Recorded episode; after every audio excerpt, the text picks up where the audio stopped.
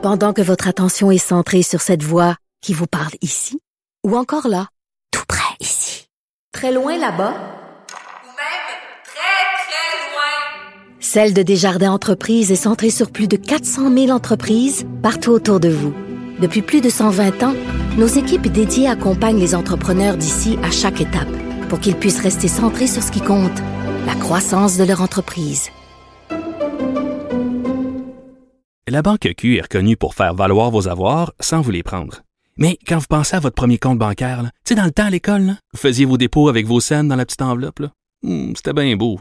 Mais avec le temps, ce vieux compte-là vous a coûté des milliers de dollars en frais, puis vous ne faites pas une scène d'intérêt.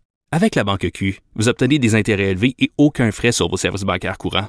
Autrement dit, ça fait pas mal plus de scènes dans votre enveloppe, ça.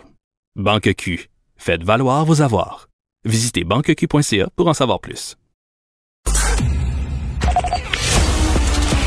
Les vrais enjeux, les vraies questions. Les affaires publiques n'ont plus de secret pour lui. Mario Dumont. On a confirmé donc ce matin ce, qu'on, ce qui était déjà annoncé, mais le projet de loi sur la création d'un tribunal qui est spécialisé en matière de violence sexuelle et de violence conjugale. Euh, avec nous pour en parler, le ministre québécois de la Justice, responsable aussi de la langue française, Simon Jolin Barrette. Bonjour. Bonjour, Monsieur Dumont. Euh, parlez-nous donc de votre projet de loi, du détail. On avait l'intention générale avait déjà été bien clarifiée, mais parlez-nous des détails de la, la mise en application de ça dans un projet de loi. Ben, en fait, on vient créer un, un projet pilote ainsi qu'un tribunal permanent à l'intérieur de la Chambre criminelle et pénale, une, une nouvelle division à l'intérieur de la Cour du Québec à la Chambre criminelle et pénale pour faire en sorte d'instaurer un tribunal spécialisé en matière de violence sexuelle et violence conjugale. Et ça signifie que désormais, les personnes victimes, là, tout au long du processus, elles vont être accompagnées, elles vont être soutenues, elles vont avoir les outils pour faire en sorte que leur passage à travers le processus judiciaire se passe le mieux possible et surtout qu'elles aient confiance dans le système de justice. Alors, c'est une demande du rapport Rebâtir la confiance, c'est une des recommandations importantes. Et là, on dépose le projet de loi aujourd'hui pour avoir le cadre et on va le développer au cours des prochaines semaines, des prochains mois. Hum.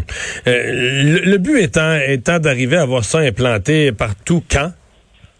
Le plus rapidement possible. Le groupe de travail que j'avais mis sur pied m'a recommandé le 18 août dernier d'y aller par projet pilote dans un premier temps. Même la Fédération des maisons d'hébergement également de femmes violentées nous recommande également d'y aller par projet pilote pour faire en sorte d'ajuster le tout, pour voir qu'est-ce qui fonctionne, qu'est-ce qui fonctionne pas, parce que c'est la première fois dans le monde où est-ce qu'on va avoir un tribunal spécialisé à la fois pour la violence sexuelle et à la fois pour la violence conjugale. Et donc, on, on- ça va prendre des intervenants également, euh, les ressources à mettre en place. Alors, on va avoir des projets pilotes dans plusieurs districts avec différents, euh, différentes grosseurs de, de, de, population également, de diversité également. On va avoir un projet pilote en matière de communauté autochtone également parce que c'était une des recommandations du rapport Rebâtir la confiance. Et euh, on va pouvoir mettre en place les projets pilotes et par la suite permanentiser. Donc, je peux pas vous donner de délai. Ça va dépendre de comment est-ce que ça fonctionne, les ajustements. Mais l'objectif et l'habilitation législative dans le projet de loi est là pour l'avoir à la grandeur du Québec. Vous, euh, vous, vous craignez pas que, bon, il y a un certain enthousiasme envers le projet, mais quand j'écoute certaines euh, militantes, militants, mais surtout des militantes qui, qui, qui tiennent à ça, on a le sentiment des fois dans leur discours que, oups, là, ce sont des acquittements. euh, faute de preuves qui pouvaient être frustrants, des fois des affaires qui sont arrivées il y a très longtemps et tout ça, mais et c'est ça au fond là, qui est, c'est, pas tellement l'accompagnement de la, de, la, de, la, plaignante, etc., mais que c'est le verdict qui choque.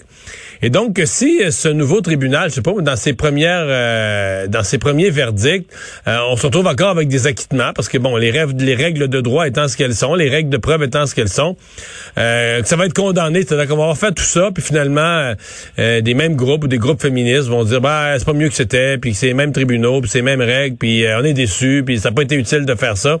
Vous n'avez pas peur que ce soit condamné, euh, bon, par, par le- le- le- les décisions qui auront être rendues?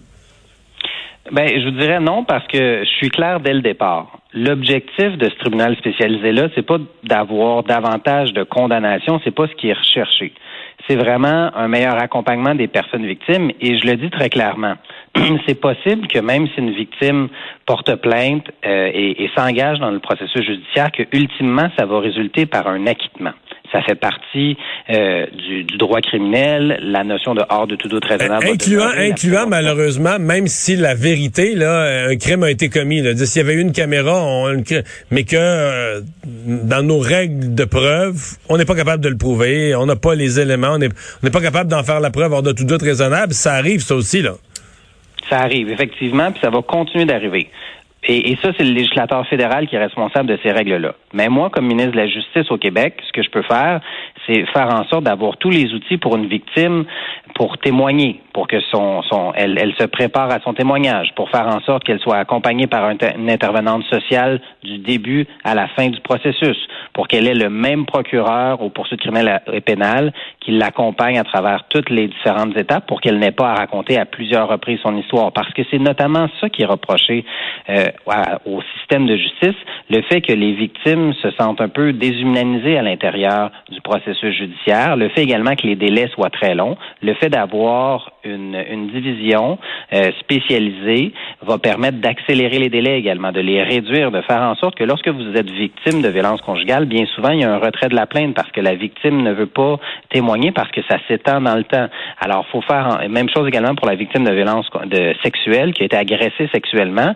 Elle ne veut peut-être pas euh, euh, avoir son histoire racontée durant plusieurs années. Alors, on pense à la personne victime en raccourcissant les délais, en ayant des rôles dédiés aussi. C'est pas normal que parfois sur certains rôles, les dossiers, vous ayez un dossier de drogue avec un dossier par la suite d'agression sexuelle et un dossier de méfait. Faut mieux repenser le système de justice, l'organisation des, des tribunaux, et ça, ça fait partie du tribunal spécialisé en matière de violence sexuelle et conjugale. Donc, on met vraiment la victime au centre du processus. Je donne un autre exemple, Monsieur Dumont. Dans certains palais de justice, il n'y a pas de salle adaptée aux personnes victimes où elles croisent parfois les, les accusés. La salle d'attente des accusés à Montréal, notamment en matière de violence conjugale, ça, ça peut arriver, d'attente. Ça peut, ça peut arriver. Donc, on va adapter également nos palais de justice pour faire en sorte que la personne victime, lorsqu'elle se présente au palais de justice, elle, elle se sente en sécurité, elle se sente en confiance. Alors, c'est un changement de culture qu'on apporte dans le système de justice. Je t'amène sur un autre dossier, euh, gros dossier qui, qui va vous occuper durant l'automne. Euh, je comprends que vous allez commencer euh, dès le lendemain de l'élection fédérale, le 21 septembre, mardi prochain, les audiences, les travaux. vous allez écouter des groupes concernant le projet de loi 96 sur la charte de la langue française on a eu, euh, bon, il y a le Parti québécois qui demande d'aller plus loin. Il y a Anne-France Goldwater qui dit ce projet de loi-là, c'est la Gestapo sous le régime nazi.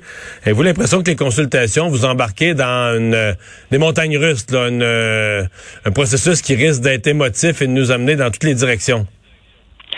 C'est sûr que le dossier linguistique, c'est un dossier qui est très émotif pour les gens. Par contre, là, on va avoir trois semaines de consultation. C'est les plus longues consultations qu'on a à cette législature-ci.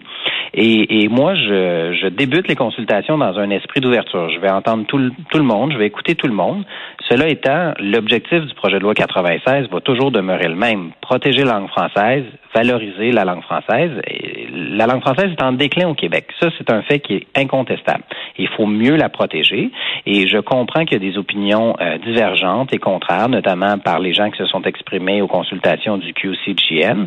Mais euh, je crois qu'on est capable d'avoir une discussion euh, mais les propos qui ont été tenus, ce sont des propos qui sont radicaux et qui n'ont pas leur place dans le débat public. Et euh, moi, ce que je vais faire, je vais écouter les gens, mais j'accepterai pas ce genre de propos-là qui, qui m'apparaissent complètement radicaux.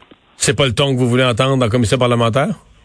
Ben, c'est pas le ton que je que je souhaite entendre. Je pense que je peux entendre les arguments des gens qui sont contre le projet de loi euh, avec respect, avec euh, avec une euh, un, avec une façon de faire les choses qui va nous permettre de pouvoir échanger, mais sans tomber dans des formules qui vont permettre d'enflammer le débat. Là. Je crois qu'on doit pouvoir avoir la discussion sereinement et j'ai confiance que les gens qui vont venir témoigner vont pouvoir le faire de cette façon-là. Avec toujours pour but que ce soit adopté avant Noël?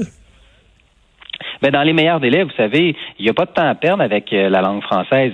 Dans le milieu du travail, dans le milieu des affaires, euh, dans le domaine de l'éducation supérieure également, on voit que le français est en recul. Alors, je pense que ça prend un coup de barre. Le projet de loi 96 agit euh, sur les différents volets de la société québécoise. C'est un projet de loi qui est costaud. On vient également inscrire dans la Constitution Que le, les Québécois et les Québécoises forment une nation, puis que la langue officielle du français, c'est euh, du Québec, c'est le français. Je pense que c'est important de le faire. Et euh, j'ai hâte de voir la réaction des collègues des oppositions parce que il m'apparaît que le projet de loi 96 euh, suscite beaucoup d'adhésion dans la population québécoise. Monsieur le ministre, merci. C'est moi qui vous remercie, Simon Jolin Barrette, ministre de la Justice, aussi responsable de la langue française.